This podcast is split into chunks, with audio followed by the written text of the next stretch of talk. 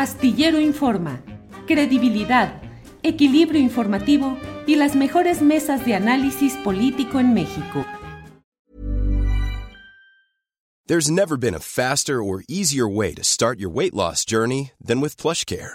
PlushCare accepts most insurance plans and gives you online access to board-certified physicians who can prescribe FDA-approved weight loss medications like Wigovi and Zepbound for those who qualify.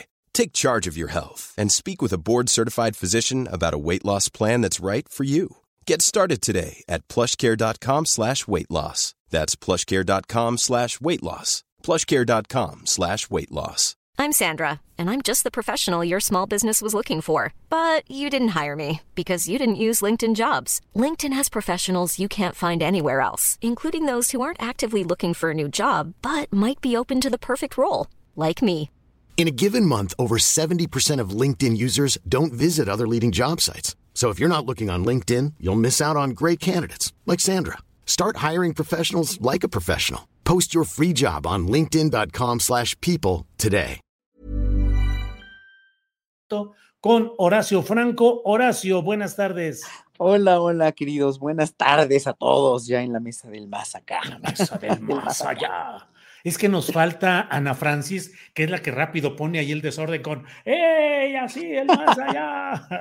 Fernando Rivera eso- Calderón, Por, buenas por tardes. eso es, por eso es la del más acá, ahorita, porque todavía no llega ella. Sí, sí, aprovechemos que es la del más acá. Fernando Rivera Calderón, buenas tardes. Hola Julio, hola Horacio y Hola. hola Ana Francis en esa dimensión en la que siempre se encuentra ella, que a veces la escuchamos, a veces la vemos, es, es este, se maneja en los multiversos de la política y la opinión. Así es, los multiversos. Luego no ¿Multiversos hablamos- es de, de muchos versos de poesía o de muchos también, también, mi También. querido Horacio.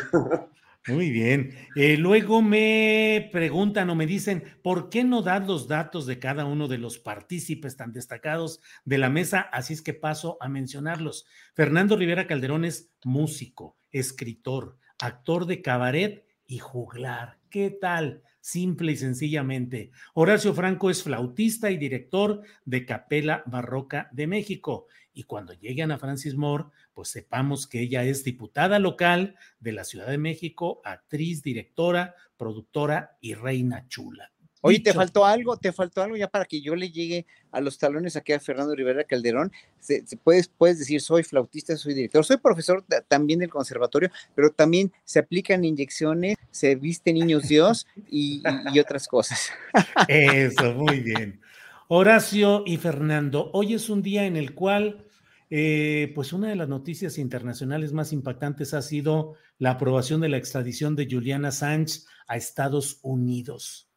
Eh, Horacio, los actos heroicos hoy en esta sociedad, ¿funcionan o no funcionan? Vivimos en la sociedad del conformismo. Miren, ya está por ahí Ana Francis Moore. Ana Francis, presente. Hola, Ana Francis, buenas tardes. Buenas tardes. Bienvenida. Ya dimos Muchas su gracias. currículum, ya dijimos todo, ya hablamos de usted y ya está aquí. Gracias. Yo Ana me, estoy, Francis. yo me estoy peleando con el Internet de las oficinas del Congreso de la Ciudad de México. Aunque no lo crean, no jalo. ¡Oh! Gánale, peleale, Ana Francis. Bien, eh, Horacio, ¿en qué vivimos? ¿En una, en la sociedad del conformismo, del acomodo, del valemadrismo, de la, del interés mío por encima del que sea? ¿O todavía valen actos heroicos como el de Juliana Sánchez? No, no, son actos heroicos de producto de, de un idealismo, o sea, los que somos idealistas, los que queremos el bien para el planeta, para el mundo, para nosotros, para los animales, para, para todo el entorno, los que queremos, los seres humanos que somos sensibles y conscientes y que queremos justicia en este mundo, ¿no? Llámese izquierda o llámese lo que sea, ¿no?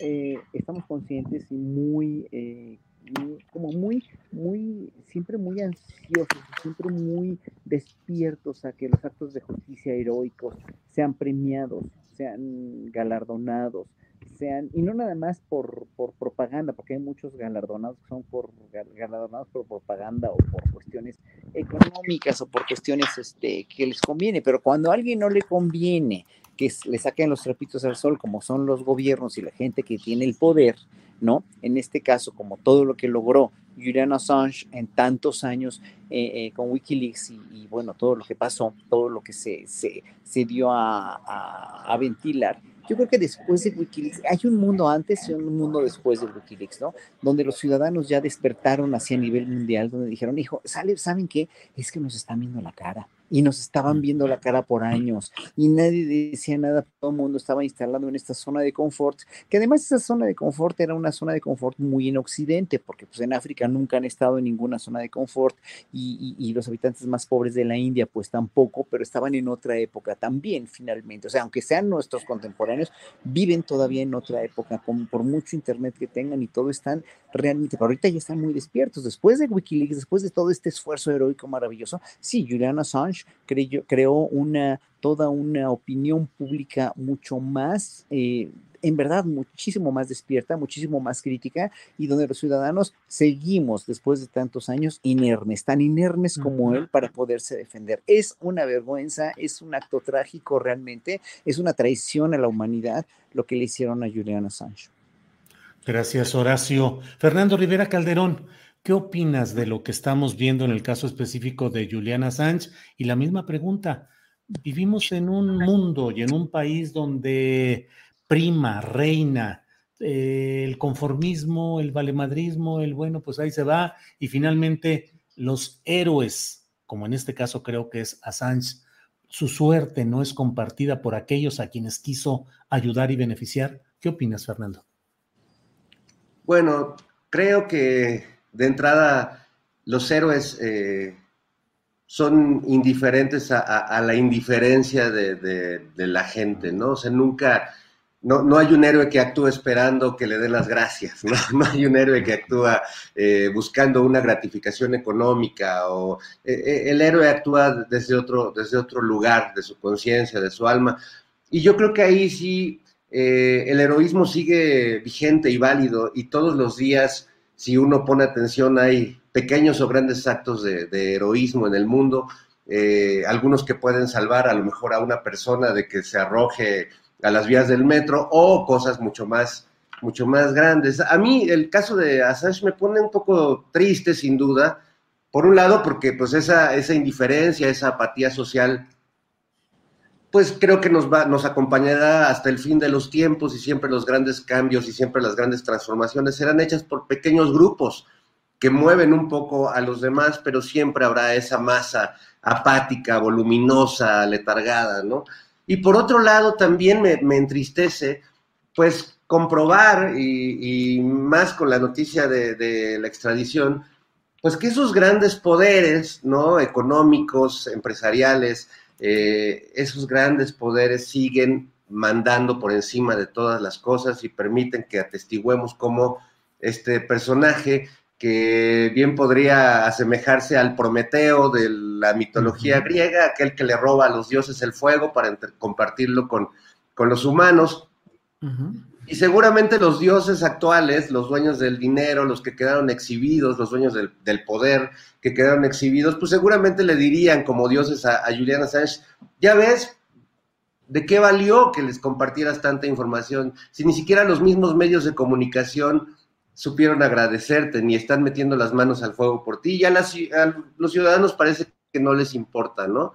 Eh, eso es, es terrible hace rato lo, lo escuchaba con, con, Pedro Miguel, eh, cómo el poder, eh, los consejos administrativos de los medios, pues siempre valen más que los consejos editoriales. Y, y yo pensaba escuchando eso, en, imagínate, Julio, que se publicara en México una antología de todos los trabajos periodísticos que no salieron publicados por decisiones claro. del director del periódico, del consejo editorial. Creo que sería una enciclopedia eh, uh -huh. Y creo que todos los periodistas que nos están escuchando podrían levantar la mano y decir, a mí no me publicaron por lo menos un texto, ¿no? Cosa que uh -huh. creo que todos hemos, hemos vivido o hemos sido expulsados de ciertos paraísos por, por cometer eso. Entonces, bueno, volviendo Sería una especie de Chayolix empresarial.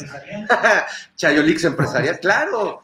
Bueno, y conecta con lo de García Luna también, la manera en la que el poder compra, eh, corrompe o amenaza y silencia de las peores maneras a, quienes tienen el, poder de comunicar, ¿no? Entonces, bueno, pero yo por otro lado reivindico el, heroísmo, como decía el, gran David Bowie, eh, we can be heroes just for one day.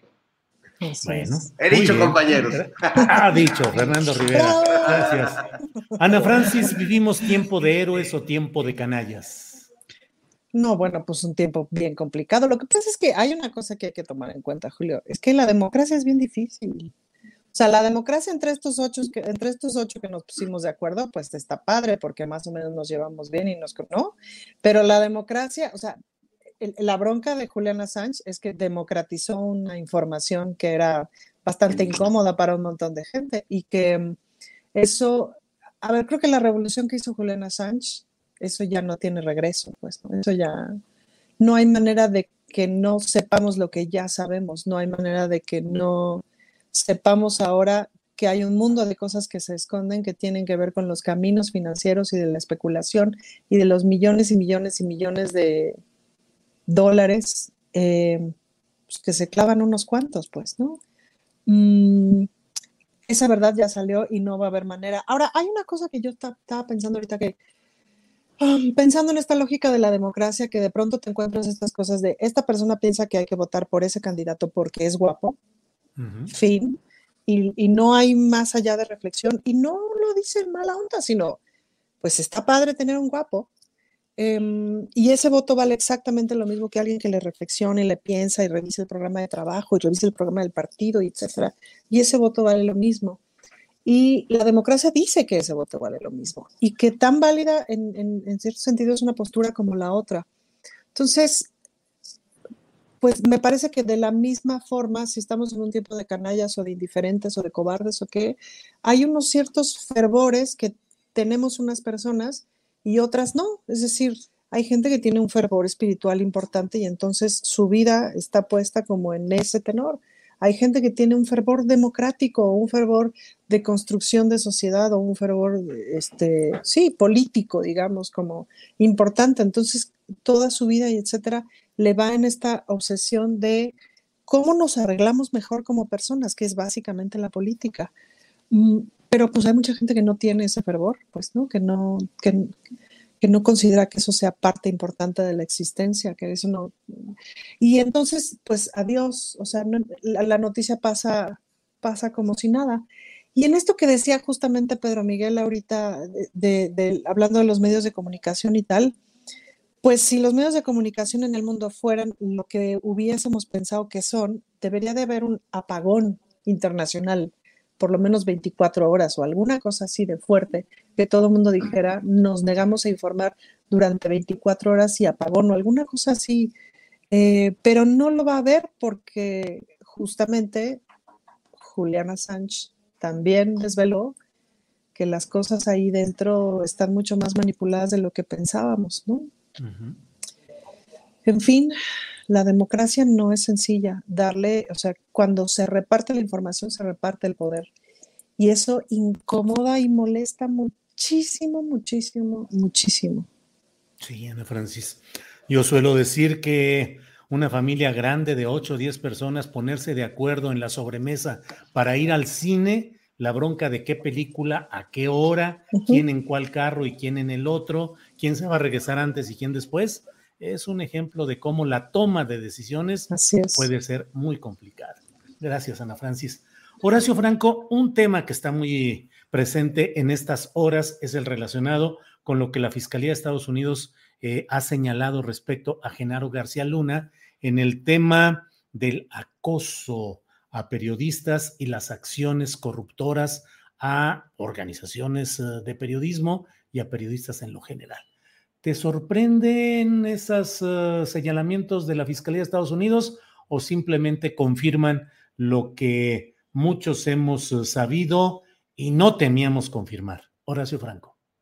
Todo esto era sabido, en, verdad, toda esta colusión en, en, los tiempos de Calderón, de García Luna, sobre todo de él, con el narcotráfico y las preventas que se le dieron al, cártel de Sinaloa, pues eran comentadas y conocidas por todos. O sea, en realidad no es nada nuevo Lo que sí es nuevo es que se diga, lo que, lo que sí es nuevo es que se, se ventile, que, que se abra una cloaca, que se abra una caja de Pandora donde, donde van a salir más y más y más. Ese es nuestro deseo, ¿no? Sabemos que es una cloaca, sabemos que es una caja de Pandora con cosas horribles adentro, con en verdad, con, con, historias siniestras y tenebrosas, ¿no?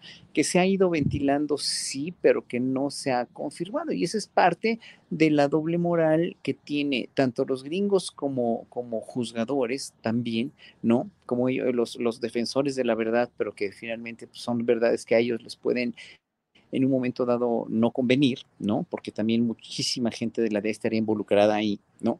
Eh, y por otro lado, pues también la, la cuestión de, de, de, quién manipula todo, quién es la mano que mece la cuna en todo esto, ¿no? Si hay un mercado de narcotráfico tremendamente opulento y tremendamente clandestino es por los gringos, porque ellos son los que consumen y porque, porque hay una, o sea, hay una colusión con, con, con, este, de los narcotraficantes, o había una colusión también importante con los gobiernos, etcétera. Eso no nos sorprende ni, ni, ni, ni nos, ni nos quita el sueño. Lo que sí nos podría quitar el sueño es que esto no llegue a ningún buen fin, ¿no? Y que la, no se imparta la justicia como debe impartirse. O sea, que tengan que caer los que, que caigan los que tengan que caer, y eso sería fenomenal y de, veras ver a gente en la cárcel que no nos imaginamos, que creemos todavía hasta el día de hoy, no, no le va a pasar nada porque es un expresidente, no, no le va a pasar nada porque es un exsecretario, no le va a pasar nada como, como fue el caso del secretario de la defensa, ¿no? Eh, este que detuvieron, que ya no sé cómo se llama, pero bueno, es muy triste. Salvador Cienfuegos. Cienfuegos, como el general Cienfuegos. No es, no es, gracias, no es, en realidad no es no es alentador para el pueblo, ¿no? O sea, nos están alimentando el morbo, sí, ¿no? Nos alimentan mucho el morbo, pero el alimentarnos el morbo no nos soluciona nada. O sea, nosotros queremos ver resultados, queremos ver gente ya en prisión y gente juzgada, ¿no?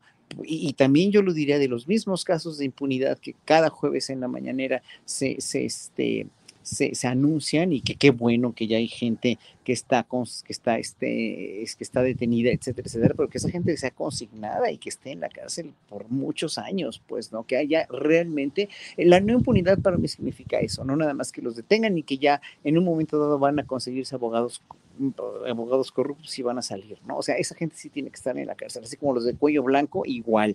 Pero bueno, eso va, eh, esperemos que con toda esta ventilación de la Fiscalía de Estados Unidos, pues caiga quien tenga que caer y eso sería para el pueblo de México y para ellos mismos sería un realmente un este, pues una cachetada con guante blanco para todos los que no creemos en la justicia, ni la justicia norteamericana ni en la justicia mexicana. Gracias, Horacio. Eh, Fernando Rivera, un columnista astillado de cuyo nombre no me quiero acordar, publicó hoy eh, que con García Luna se practicó la máxima del narco, que es la de plata o plomo respecto a los medios. Plomo para aquellos que se portaban mal y hubo muchos temas.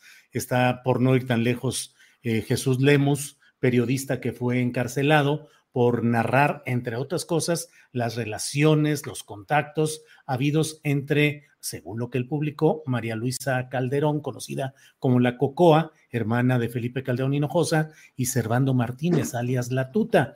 Y pasó tres años en la cárcel de, de alta seguridad de Puente Grande y luego terminó y pues usted disculpe, no hay nada, usted sale libre, sale sin cargos y San se acabó pero plomo y plata, y por el otro lado, plata, mucha plata para los que se portaban bien, les daban exclusivas, filtraciones, montajes, hasta hubo un pacto explícito de 50 medios, entre los cuales destacaban Televisa y Televisión Azteca, que acordaron colectivamente guardar silencio y modificar de manera unificada sus criterios informativos para no hacerle el juego al crimen organizado y no publicar lo que no se debiera publicar. ¿Cómo ves esa instancia de plomo y plata hacia los medios durante el reinado nefasto de García Luna y Felipe Calderón, Fernando?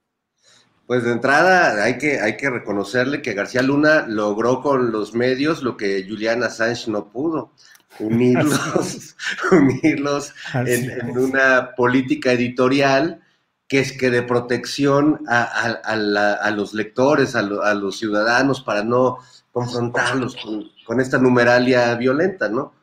Pacto que no hicieron ahora con la pandemia, por ejemplo, que parecía que se regocijaban eh, publicando e incluso eh, elevando las, las cifras de, funciones durante la pandemia, ¿no?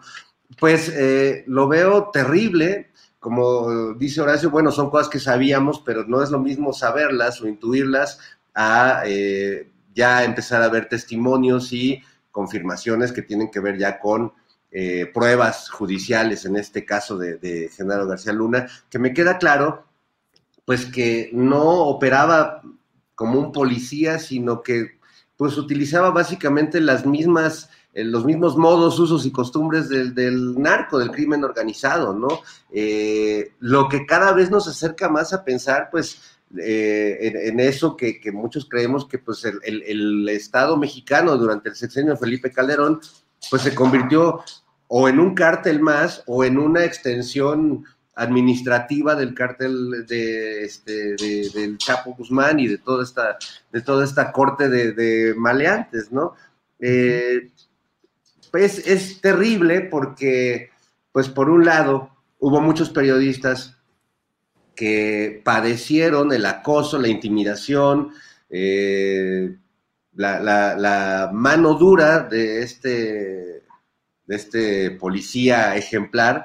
Y por otro lado, pues ahí están muchos de esos medios que recibieron eh, pues la plata y que pues con total impunidad cuestionan ahora reiteradamente, ¿no? Y hasta como que van embonando las piezas que están tan, tan enojados y, insistiendo en que no funcione el abrazos, no balazos, porque pues no les, no les salpica lo que les salpicaba en, los tiempos de, Calderón, ¿no? Entonces sí, es muy vergonzoso para, estos medios, para estos consorcios informativos que, se dejaron callar, sobornar, comprar por, por eh, García Luna. Y bueno, pues también cada vez eh, todo, este, todo este tema pues acerca más al, probablemente verdadero número uno, no el que apareció hoy en las declaraciones con el que hablaba de ejecutar incluso a las familias de, quienes se le pusieran en el camino, sino a Felipe Calderón, ¿no? Que eh,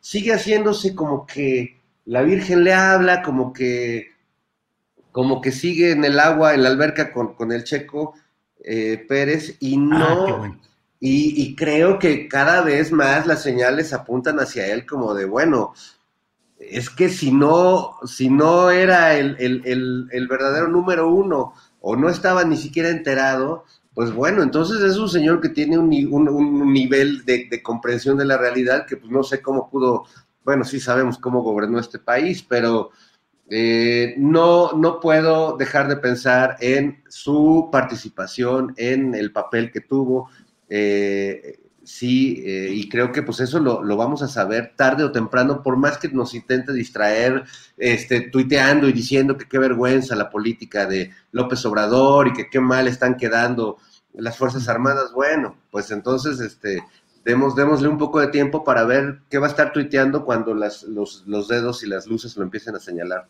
a él. Gracias, Fernando. Ana Francis, Felipe Cartelón le pusieron por ahí en algunas, en algunos de los tweets. Y em, entre otras cosas, eh, tú que estás en el, en el ring, en la arena política más directamente, ¿qué opinan, qué percepción crees que tiene la gente que es panista o que son de derecha o que son calderonistas ante todo lo que se está revelando de García Luna? Yo percibo como que siguen eh, volteando hacia otro lado y chiflando hacia otro lado y diciendo, no, no, no, pues es que Felipe Calderón no tuvo ninguna culpa. Hoy entrevisté a Olga Warnat al principio del programa y ella decía, para mí, más que cómplice, Felipe Calderón fue socio de Genaro García Luna. ¿Qué opinas, Ana Francis? Pues mira, lo que pasa es que también es cierto que, que, los del PAN tienen una buena capacidad como de seguirse derecho y no mirar, eh, y no mirar todo, todo esto que les rodea. Hay una suerte de lógica como electoral permanente de el chiste es ganar la siguiente elección y en ese sentido el chiste es la estrategia política para golpear y el chiste, ¿me explico? Es como, es como esa lógica.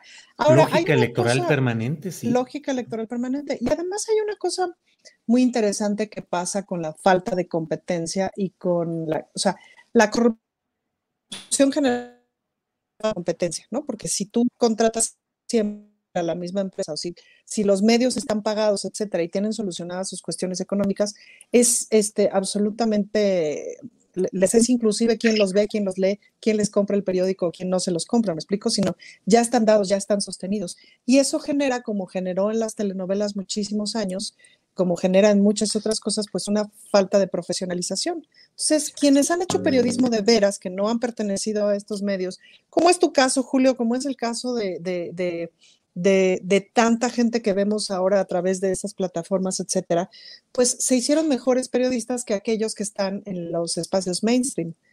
Y, y entonces cuando los pones, digamos, a competir en términos de profesionalismo informativo, híjole, la paliza que les dan es muy impresionante. Si tú escuchas hablar a Pedro Miguel, si escuchas hablar a Julio Astillero, si escuchas hablar, me explico, a cualquiera de ustedes, y lo pones junto a, ay Diosito, este, pues, junto a muchos que solamente, o sea, contra Javier Alatorre, ¿no? Caramba, la diferencia de profundidad, de complejidad, de comprensión de los fenómenos, etcétera, etcétera, pues es abismal, ¿no? Em, y es, es, ese mismo fenómeno de entonces se generan una serie de taras, ¿no? De gente que no le siguió entrenando a la nuez para que se moviera. Pasa un poquito también en cierta parte de la oposición, pues, ¿no? Los espacios estaban dados y estaban ganados. Entonces no han tenido que prepararse, prepararse ni comprender el fenómeno político, etcétera, etcétera, eh, más allá del, de la lógica electoral permanente sino cómo te explicas, por ejemplo, que esta alianza, ¿no? Esta suma de, esta suma de siglas o esta suma de partidos que no tiene ninguna ideología de fondo, que no tiene ningún proyecto de gobierno,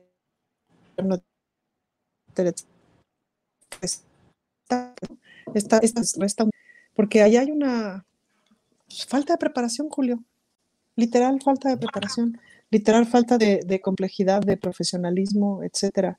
Em, y pues eso es lo que yo veo, ¿no? Ahora que estoy en el ring, lo que yo me topo constantemente, sobre todo con el partido Acción Nacional, es una falta de preparación y de complejidad en el discurso, en la comprensión de las ideas, en la comprensión de lo que significa ser oposición, del momento político y del momento democrático. No tienen altura de discusión, altura de argumentos, etcétera. Hacen, o sea, vacío. Gracias, Ana Francis Horacio. Pero, también sí es falta de preparación, pero también es una costumbre, o sea, tienen enquistada una costumbre los panistas que es la doble moral, la doble moral y el precisamente hacerse tontos con todo lo que, lo que saben y con todo lo que por conveniencia, nada más. Todo lo que esconden es por conveniencia. O sea, sí es falta de preparación, pero una falta de preparación muy encubierta, precisamente por una doble moral y por un no querer reconocer todos los errores que han cometido y por, por precisamente porque no les conviene, porque perderían mucho dinero, del que tienen mucho además todavía. Gracias, eh, Horacio. Eh, luego alguna gente me dice que porque estoy viendo y entrevistando y tecleando aquí, pero es que a veces eh, pues aquí lo hacemos de todo. Ya saben que este, para quienes en Canal 22 no lo sepan, esta se llama Producciones con lo que hay, porque con lo que hay hacemos todo, poquitos hacemos mucho. Y, es que estaba buscando este, una, una, un, un tuit de Roberto Madrazo pintado. Digo, fíjense ustedes cómo te voy a preguntar sobre eso, Horacio. Digo, bueno, ya podemos pasar con Fernando o, bueno, con Horacio, que es el que sigue. Dice, el PRI tiene que reconocer que cometió un error, un error, al no haber sido oportuno, oportuno, en observar, corregir y frenar la corrupción que hubo en gobiernos priistas del pasado.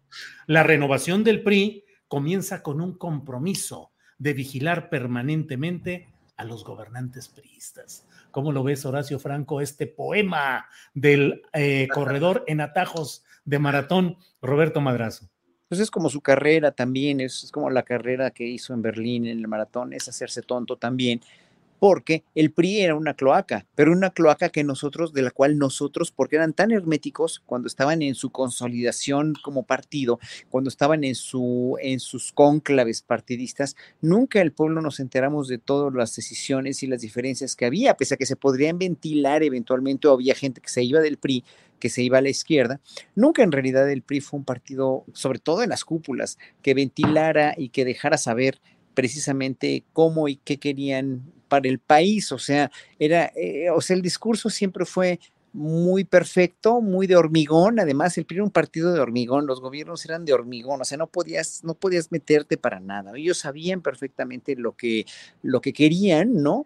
Pero, pero nunca nos enteramos de todas estas cuestiones porque las tenían igual que cualquier otro partido. Lo vemos en Morena, lo vemos en el PAN hoy con la crisis que lo vemos, la vemos en el PRI, como ya está desvencijado, ya se le fueron todas las paredes de hormigón, ya quedó nada más, quedaron ahí con una palapita los pobres que están naufragando además.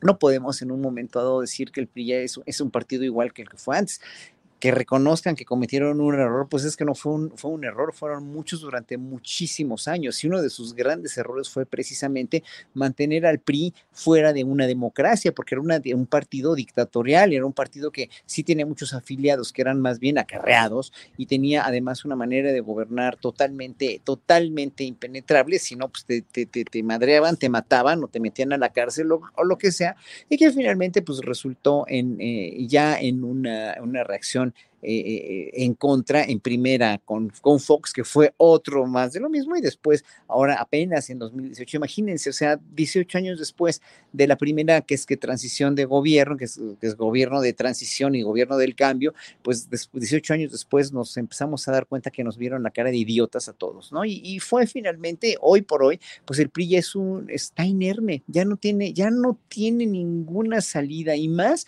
hoy por hoy que se han ventilado todas estas cosas con, con, este, con Alito y en la reunión que tuvo con los otros líderes priistas, pues ahí vemos en, en realidad que siempre fue una familia descompuesta, con cara, otra vez la perdone, pero a la pinche doble moral mexicana, con cara de una familia feliz, unida y muy, muy trabajando por México, ¿no? Pues cuál, ¿no? O sea, que tuvieron los peores, los peores gobiernos más corruptos, pues sí, y, pero ese no fue el único error. El, el, el, peor error del PRI y del PAN fue haber administrado de la fregada este país por más de, de, de, de, 60 años al menos, ¿no? Lo administraron con las patas, ese, ese, es el, ese es el principal problema, es lo que no quieren reconocer. El día que lo reconozcan, gobierno por gobierno, presidente por presidente, va a ser otra historia.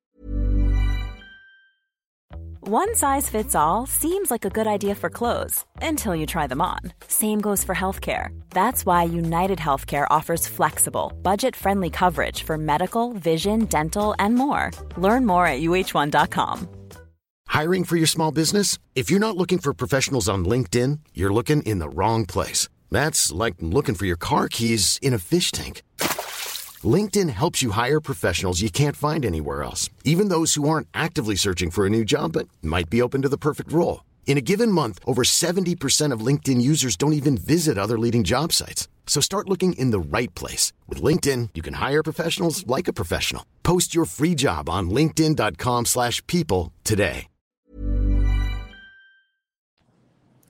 Así es, Horacio, gracias. Eh, Fernando Rivera Calderón. Eh, ya está la batalla y, las acusaciones y los señalamientos contra Alito, la presión de los exdirigentes del PRI pidiéndole que renuncie.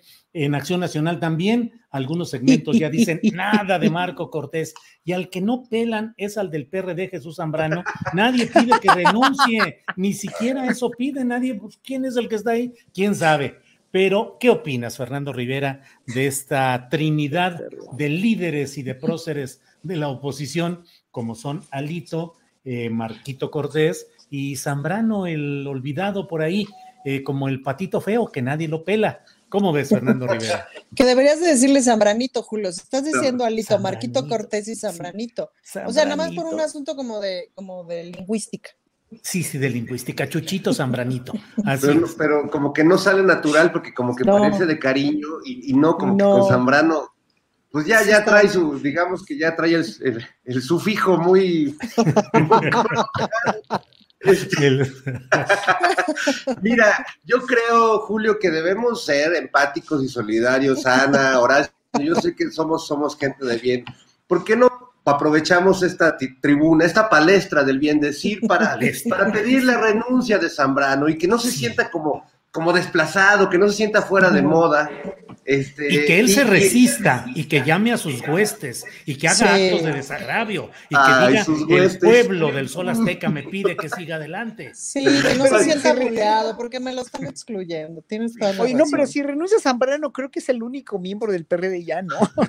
es que está, está, bien padre. Imagínate este, eh, Zambrano convocando a sus huestes, entonces les, se los voy a ejemplificar. Hola, Jesús. Jesús, ¿qué, onda? Este, renuncio, no, te vayas, no, sí vete, no, no te vayas.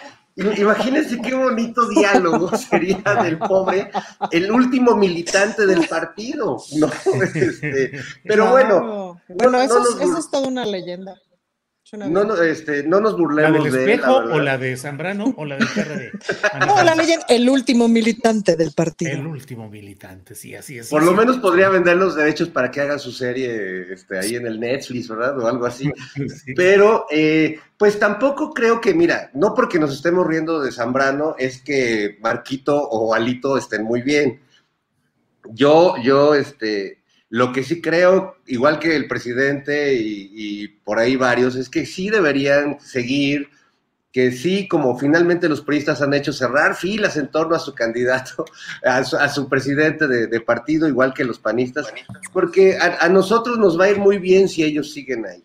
Eh, creo que el, país puede tener eh, continuidad en este proceso de transformación, eh, si, si, Alito se mantiene en su lugar. Porque yo eh, también creo, como Roberto Madrazo, que, que, solo un error cometió el PRI, existir.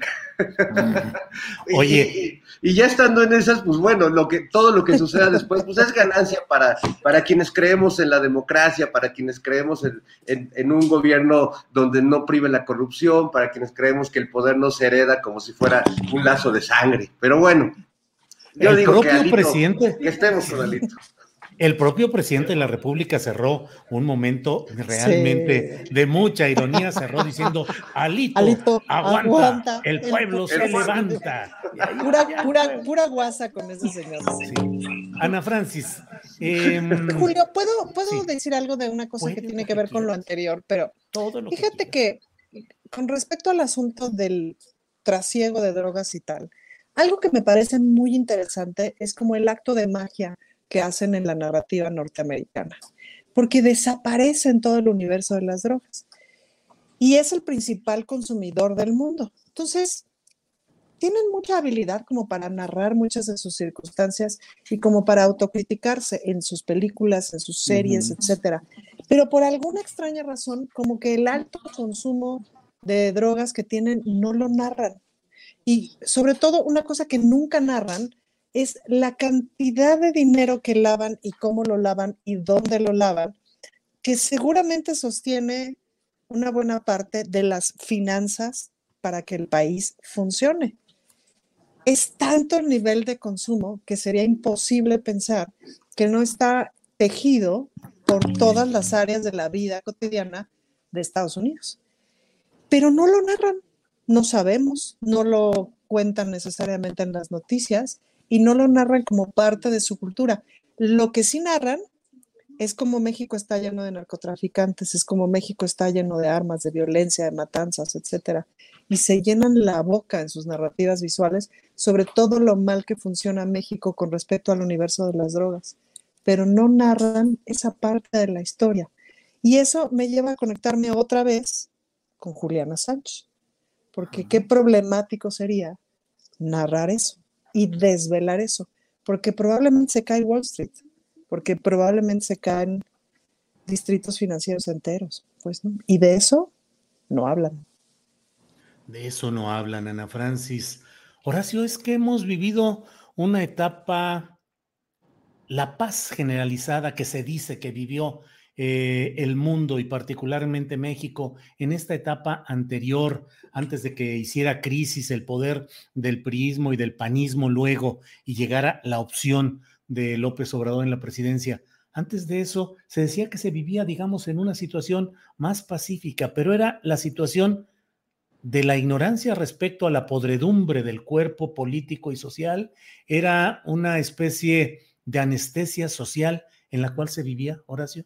Sí, claro, y eran concertaciones del gobierno con los narcos, obviamente, hasta que Felipe Calderón destapó todo en la cloaca y, este, y pues, ya ardió Troya, porque tenía que arder de, de una manera tal, porque pues finalmente esta lucha contra el narco no tuvo razón de ser. O sea, el narco existió desde hace mucho, desde los 60, o antes, y consumían los gringos igual. Lo que dicen a Francis es cierto, pero es un resultado también, eso que dice, de la doble moral gringa, que es igual o peor que la mexicana de, enseñar la familia feliz, ¿no? Como estas series norteamericanas, somos la familia feliz, pero por dentro estamos drogados, estamos totalmente conflictuados, estamos con armas y vamos a matar a los niños a las escuelas. O sea, la sociedad gringa está muy enferma, muy, pero muy, muy enferma, gracias a toda la la, la, vorágine de sucesos, de guerras que sean, que sean este, de familias desmembradas por ir a, combatir a Vietnam y a, este, a Corea desde los 50 o a la Segunda Guerra Mundial. Entonces, y, también por una, por una cuestión muy diferente a las enfermedades sociales que podemos tener aquí en México. Entonces, sí, o sea, todo esto es una, una cuestión de hacerse tonto otra vez, ¿no? Como dije la vez pasada, ¿no? El deporte favorito del ser humano es hacerse pendejo, porque finalmente los gringos se hacen tontos a partir de con todo esto que les pasa, se caería su mundo de bienestar y de su American Way of Life y su American Dream, se caería totalmente porque no está tentado con nada, como sus monumentos en Washington, que son copias de monumentos de todo el mundo, ¿no? Como todo, todo esto eh, eh, que, significa la cultura gringa, que no en sus, en sus, este, en sus recónditos lugares intelectuales es maravillosa, tanto como la mexicana, como la europea, o la hindú, la china o la japonesa, y pues finalmente eh, la cuestión con, con esto de, la, enfermedad social de los gobiernos peristas y panistas que ocasionaron a partir de la guerra con el narco es que pues, se destabilizaron el país de una manera terrible. Y de por sí con las historias de violencia que tenemos los mexicanos entre nosotros mismos desde hace siglos, pues obviamente fue un caldo de cultivo maravilloso y perfecto para que esto se saliera de control y ya se normalizara el crimen y el feminicidio y, los magnicidios y todo lo que ustedes quieran y manden, ¿no? O sea, como, como aquí, allá en Estados Unidos se puede llegar a normalizar todo esto, esta cuestión de las drogas y no lo dicen y la cuestión de los asesinatos en las escuelas y la cuestión de la aportación de armas, pues aquí también se normalizó, dijéramos, el uso de la violencia. Y eso es lo que estamos pagando todavía como consecuencia, no, no se puede erradicar tan fácil. Claro. Horacio, gracias. Eh, Fernando Rivera Calderón, hoy estuvo en la conferencia mañanera de prensa la periodista Reina Aide sonorense, cuyo estilo hace desesperar a mucha gente y bueno, más allá del estilo y de la manera como ella presenta y plantea las cosas, habló de algo que yo en lo personal he estado documentando en otros espacios periodísticos, la corrupción en los tribunales agrarios en el Registro Agrario Nacional y la voracidad de muchos inmobiliarios que conozco, eh, casos de Querétaro, de Sonora, de Sinaloa, de San Luis Potosí, en los cuales muchos empresarios están diciendo, aguanten, aguanten. En el 24 se va López Obrador y ya de aquí al 24 ya todo va a cambiar. La, la fuerza del presidente va a menguar cuando ya haya candidato. Eso es natural en todos los sistemas y ya no va a poder apretar ni va a poder hacer mayor cosa. Y en el 24 cambian las cosas y regresa lo mismo. En hechos como el de San Luis Potosí, donde hay un decreto presidencial declarando área natural protegida la Sierra de San Miguelito, los de las inmobiliarias siguen diciéndole a los interesados, no hay bronca, lo vamos a revertir en el 24. Entonces, hoy en esta intervención de Reina Aide, el presidente en respuesta, porque ella le dijo, pues está acabando el tiempo, y él dijo, me quedan dos años y tres meses, que es muchísimo tiempo para hacer todavía muchas cosas. ¿Qué crees, Fernando Rivera? Se está acabando el tiempo de la fuerza concentrada del presidencialismo mexicano en manos de López Obrador y será más difícil este tramo o hay que esperar que haya consolidaciones y más logros en esta etapa, Fernando. Híjole, se va a acabar eh, se va a acabar el tiempo del milagroso San Andrés, que lo saben los ciudadanos y los periodistas, tiene una, no, no, no un trabajo político, sino una misión personal de vida que implica que va a atender esos casos mientras le dure la vida y mientras, como dicen, hasta donde el creador lo permita, ¿no? Eh, el creador y la ciencia. El creador y la ciencia. El creador y la ciencia. bueno, pues sí, eh, y yo creo que esto, pues sí tiene que ver con, eh, con esta fuerza moral, retomando a Gatel, que tiene el presidente, que es importante, que muchas comunidades sienten que si no es él, a nadie más le va a interesar, por mucho que continúen la tarea de la 4T, por mucho que pueda hacer Claudia Sheinbaum o Marcelo Ebrard, híjole, no tienen esa misma vocación de contacto y de compromiso y de misión. Son buenos funcionarios públicos, no tienen una misión cuasi bíblica como el presidente López Obrador. Entonces, la pregunta de Reina, Reina tiene razón en el sentido de que hay mucho por hacer y, no solo, y, entiendo que el presidente va cumpliendo los compromisos y va atendiendo lo que le alcance, pero y luego eh, yo veo efectivamente, como dices Julio, que muchos están tranquilos, esto ya va a pasar y vamos a volver a ser como antes y nadie va a estar, no va a haber un, un, cabecita de algodón señalándonos con su dedo flamígero en las conferencias y echándonos a perder los negocios.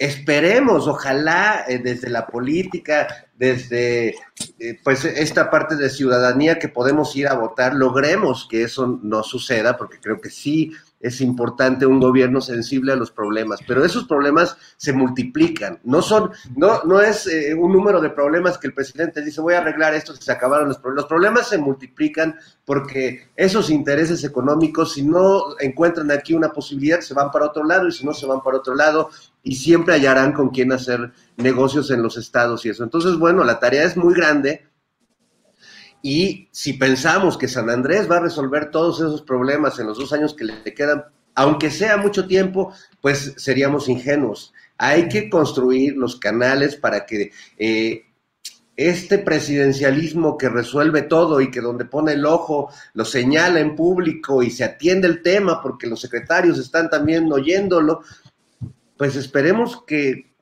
que eso siga sucediendo aunque ya no exista ese liderazgo y esa figura eh, del presidente que, pues todo lo resuelve y que ya parece como, como, pues es como el niño Dios al que ya los periodistas más que irle a pedir, este, hacer preguntas, le van a pedir favores o a pedirle que se comprometa con ciertos temas que cada periodista pues va representando, ¿no? hay un fenómeno ahí interesante también con los periodistas que van a la mañanera. se ha pasado un poco de la pregunta a la demanda, a la exigencia y a, pedir el compromiso. Y bueno, Reina sí tiene un estilo que a veces puede ser un poco golpeado, ¿no? Como, como toda la gente del norte, pero yo la prefiero sin duda a otro señor que no voy a decir cómo se llama, pero que hace unas eh, preguntas que oh, eh, es que oh, eh, Sí, señor, es que, y se tarda como media hora en, en, leer algo de lo que no sé si lo escribió o se lo escribieron. Ha sido un, este, una pasarela de colegas periodistas, en la que yo no, yo no me río mucho en Operación Mamut porque van a decir, claro, el medio público del Estado se está burlando de los pero bueno, ganas no, me faltan a mí. Ganas no me faltan. Ganas no te faltan a ti. Muy bien, Fernando. Gracias. Ana Francis, ¿qué opinas del tiempo político del presidente López Obrador?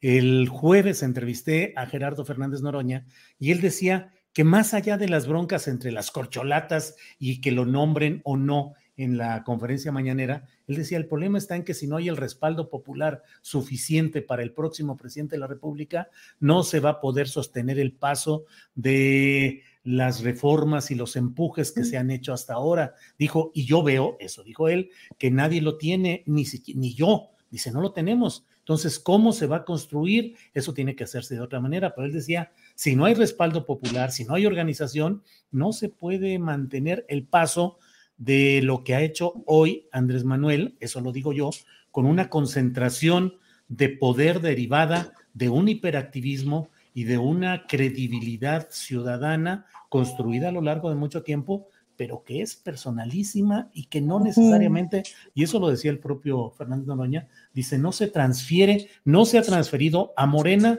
ni a ninguna organización social. ¿Qué piensas, Ana Francis? Pues si acaso se transfiere al obradorismo y a la posibilidad de futuro. Mira, yo pensaría, y ahí viene mi, mi perspectiva feminista, pero sobre todo creo que mi esperanza feminista, pues, ¿no? Em, en, un poquito para decirlo de forma muy esquemática, lo que ha ocurrido con el movimiento feminista latinoamericano y el mexicano en específico es que hace, hace 40 años eran muy importantes las lideresas, eran muy importantes nombres como el de Marta Lamas, pues, ¿no? Es, esas lideresas que, hijo, que jalaron un montón de, de carreta y que eran muy identificables y que se convirtieron en interlocutoras con el poder e interlocutoras con la gente o con la, con la gente que más o menos iba acercando al tema. La siguiente generación fue la que es a la generación más o menos a la que yo pertenezco, fue la generación de las organizaciones. Ya no tanto pesaban los nombres, sino las organizaciones, que el, movimiento pasó eso, como organizarse por medio de asociaciones civiles, etcétera, y de esa forma construir agenda conjunta y tal y tal y tal. Y la siguiente generación, que es la que irrumpió en los últimos años, eh, digamos, en, estas, en, esta agenda de las organizaciones o en esta parte de las organizaciones, los nombres personales ya no fueron tan importantes. Todavía pesaron, pero pesaron más como justo la posibilidad de la organización y los temas y la agenda.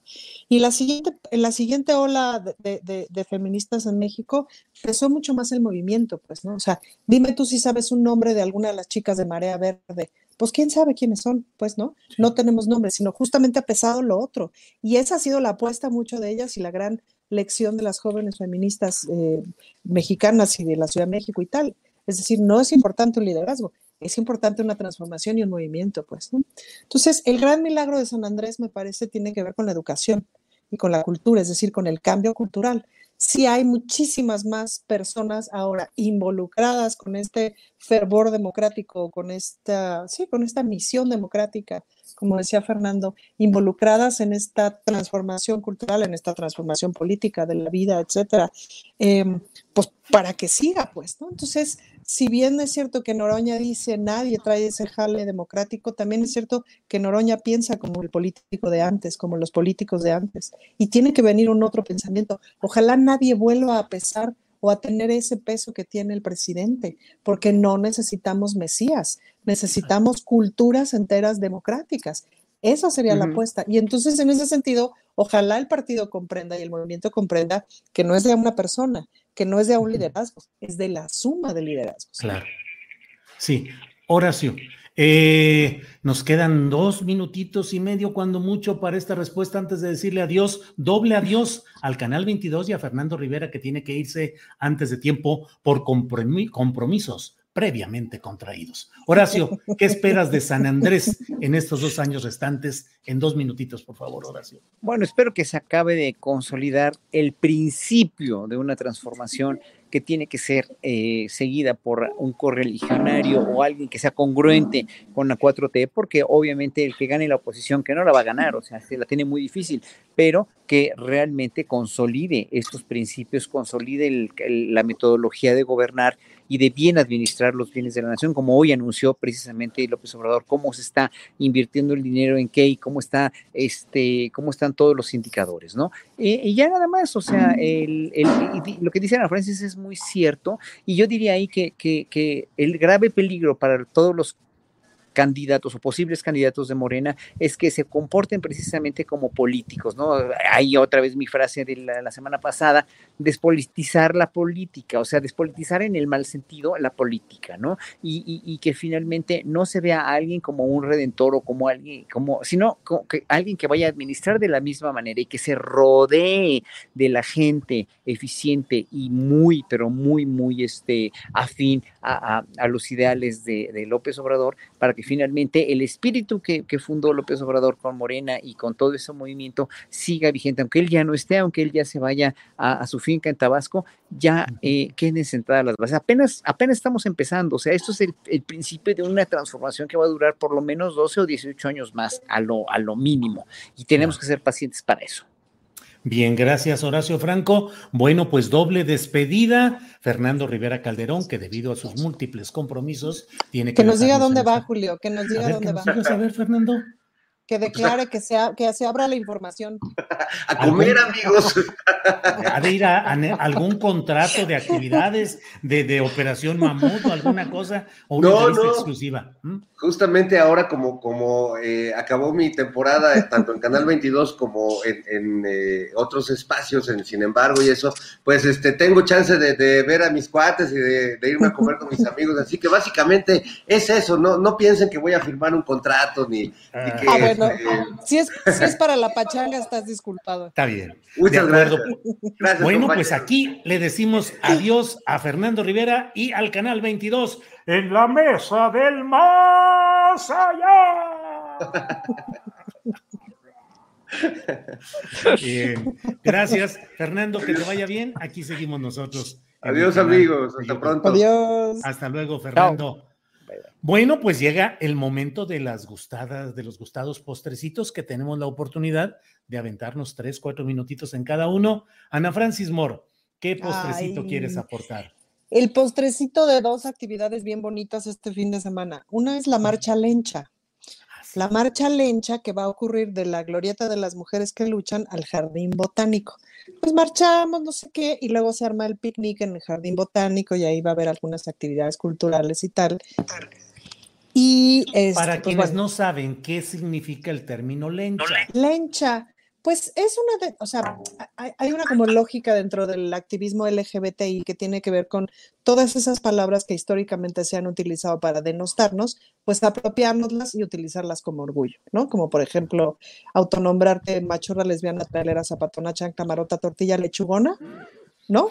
Cualquiera de esas palabras que son muy divertidas, este, pues autonombrártelas, autonombrarte, apropiártelas y con ese orgullo marchar. Ahora, la marcha LGBTIQ que se va a llevar a cabo de mañana sábado al siguiente sábado, es decir, el 25, esa es una marcha muy multitudinaria, muy así, muy enormísima, muy famosísima, de las más importantes del mundo, que justo eh, gente de los otros estados y etcétera vienen y gente de otros países vienen porque se pone muy bien. Em, desde muchas colectivas de mujeres lesbianas y tal decidieron hacer antes, lo cual no significa que no se marche el día 25, pero antes hacer esta marcha lencha como un espacio de apropiación y de visibilización, porque siempre en la marea, digamos, de las colectividades, a, mucho a las lesbianas nos pasa que justo nos perdemos en esa marea. Siempre es mucho más visible en las fotos de los, de los periódicos, etcétera. Las otras identidades son como mucho más visibles. Entonces, ese es uno de los objetivos de la Marcha Lencha. Marcha Lencha es una suma de colectividades eh, pues que le apuestan a este espacio y yo creo que va a estar súper lindo y les invito a que vengan a marchar y luego, o si no marchan, que luego nos alcanzan en el jardín botánico a echar la chorcha. Bien, ¿dos eh, postrecitos o ahí van incluidos? Ah, pues es que ahí van incluidos. Ah, no, espérate, falta uno, no, claro, el domingo hacemos una rodada este, una rodada en Coyoacán, esa sí es directamente con mi equipo de trabajo y tal, le pusimos a la rodada, rodada para que se te note. Entonces son 10 Es como naked disfrazadito. Mira, se cortó Horacio en el momento en el que estábamos. Horacio, tu micrófono. Se le cortó. ¡Uy, qué mal! Fíjate, se entró así como que la sociedad protectora de las buenas costumbres y cuando estaba hablando de esa marcha, naked, ahí está, exacto. Oye, ¿se cortó? Se cortó. Es una rodada para que se te note si eres gay, lesbiana, bisexual, trans, etcétera, allá en Coyoacán. Entonces vamos a salir de la Alameda del Sur, hacemos un circuito de 10 kilómetros y regresamos a la Alameda del Sur. Entonces se les invita a que lleven su bicicleta. Es a las 9, ¿verdad? La rodada. El domingo. A las 9 de la mañana el domingo. Este, no, la rodada a las nueve, sí, a las nueve, es que aquí está parte del equipo. pues a las nueve el domingo en la Alameda del Sur y en la Glorieta de las Mujeres que Luchan, mañana la marcha lencha a las, a la cita es a las once de la mañana. Bien, gracias Ana Francis. Horacio Franco, postrecito para cerrar esta mesa que estuvo muy sabrosa Sí, muy rica. Mi, mi, última reflexión es cómo ha cambiado, cómo ha cambiado México de los últimos 30, 40 años. Antes había rodada de lilos, perdón, en la prensa decían redada de lilos, cuando había una, una, una, redada de, de, homosexuales en bares o en, o en, o en lugares clandestinos, ¿no? Y ahora hay rodada de lilos y de, y de todos, ¿no? Entonces, ¿cómo ha cambiado? Yo, y precisamente mi proyecto, estoy en Querétaro, este arco que, que, que ven aquí es de un hotel muy lindo donde estoy. Este, voy a dar un concierto el Museo Regional, precisamente en un, en un este, encuentro de diversidades, encuentro de diversidades de Querétaro, que ha, hecho un chavo muy valioso, Aníbal Gámez, que es eh, empresario, tiene un bar gay aquí en, en, Querétaro, y miren que es una ciudad bien conservadora y le ha costado muchísimo trabajo, ya lleva 12 encuentros para, para esto y me invitaron a tocar, esta vez voy a tocar un programa donde voy a hablar también sobre mi experiencia como gay y todo, y, la cuestión de, eh, la cuestión de, de, de la relación o la música que voy a tocar también con la cuestión de la exclusión. Voy a tocar un programa con chaconas, folias y zarabandas barrocas, que son formas que, que se adaptaron en Europa y se, que, vienen de la, muy, muy seguramente, casi seguro la chacona sí, que viene de la Nueva España y que era una danza prohibida por la Inquisición, como tantas cosas que nos quitaron, era una danza bailada y cantada por negros y por esclavos, esclavos eran negros, y los indígenas, y que finalmente los españoles, eh, los, la Inquisición logró eliminar todo vestigio de todo esto aquí, fue a parar a Europa y aquí se quedó clandestinamente y dio a luz como lo que hoy, a lo que hoy conocemos como son jarocho y son huasteco. Muy interesante analizar estas similitudes de los sones mexicanos, el son huasteco que es maravilloso, con la música barroca que se parece muchísimo y las danzas también. Entonces, bueno, voy a hablar de eso y de cómo finalmente la, la, la, este, la Iglesia Católica ha ayudado o ha coadyuvado en verdad a que, a que este, mucho de nuestra cultura y de nuestra manera de ser y todavía hoy por hoy de nuestra manera de querer emanciparnos como sociedad a las minorías sexuales eh, sea una, un, impedimento, o sea, como la, la, la, la iglesia y las, pues sí, la, la, derecha sigue intentando realmente día con día boicotear hechos como el feminismo, como el aborto, y lo usan para cuando les conviene, obviamente, el feminismo, pero sí, o sea, combaten eso porque finalmente, y, bueno, obviamente nuestras minorías sexuales también, entonces, bueno, voy a hablar de eso y de otras cosas más, ¿no? Eh, este, ahí voy a estar a las seis en el Museo Regional, y, bueno, pues también voy a estar este, eh, en otros conciertos en Azcapotzalco, voy a estar el domingo a las seis de la tarde, allí en el Faro de Azcapotzalco, dando un concierto con la misma temática, es un foro de diversidad también. Me, da mucho gusto que en muchos estados como Tlaxcala, que ayer, antier que en Tlaxcala en un, también en un festival de diversidades, los gobiernos que son los gobiernos de izquierda, la mayoría, no todos, ¿eh? para algunos también se han preocupado por, por esto desde hace mucho, pero este, se han preocupado por, por darle un perfil mucho más eh, educativo y mucho más cultural a toda nuestra comunidad, que es una comunidad que contribuye muchísimo, y no me lo negará Ana Francis ni nadie, contribuye muchísimo al bienestar económico y social de este país. Horacio, muchas gracias. Están dados los postrecitos puestos sobre la mesa. Son las 3 de la tarde con un minuto. Y bueno, pues Ana Francis, ahí con, con la bandera multicolor. Gracias. Adiós, amigos. Así. Adiós, adiós, amigos. Adiós, Ana Francis. Gracias. Hasta luego. Adiós. Chao a todos. Horacio, gracias. Hasta luego. Gracias. Hasta luego. Bye bye. Hey, it's Danny Pellegrino from Everything Iconic. Ready to upgrade your style game without blowing your budget? Check out Quince. They've got all the good stuff shirts and polos, activewear, and fine leather goods, all at 50 to 80% less than other high end brands. And the best part? They're all about safe, ethical, and responsible manufacturing. Get that luxury vibe without the luxury price tag. Hit up quince.com slash upgrade for free shipping and 365 day returns on your next order. That's quince.com slash upgrade. Hi, I'm Daniel, founder of Pretty Litter. Did you know cats tend to hide symptoms of sickness and pain? I learned this the hard way after losing my cat, Gingy. So I created Pretty Litter, a health monitoring litter that helps detect early signs of illness by changing colors, saving you money and potentially your cat's life. Pretty Litter is veterinarian developed, and it's the easiest way to keep tabs on your fur baby's health right at home. Go to prettylitter.com and use code ACAST for 20% off your first order and a free cat toy. Terms and conditions apply. See site for details. Para que te enteres del próximo noticiero, suscríbete y dale follow en Apple, Spotify, Amazon Music, Google o donde sea que escuches podcast. Te invitamos a visitar nuestra página julioastillero.com.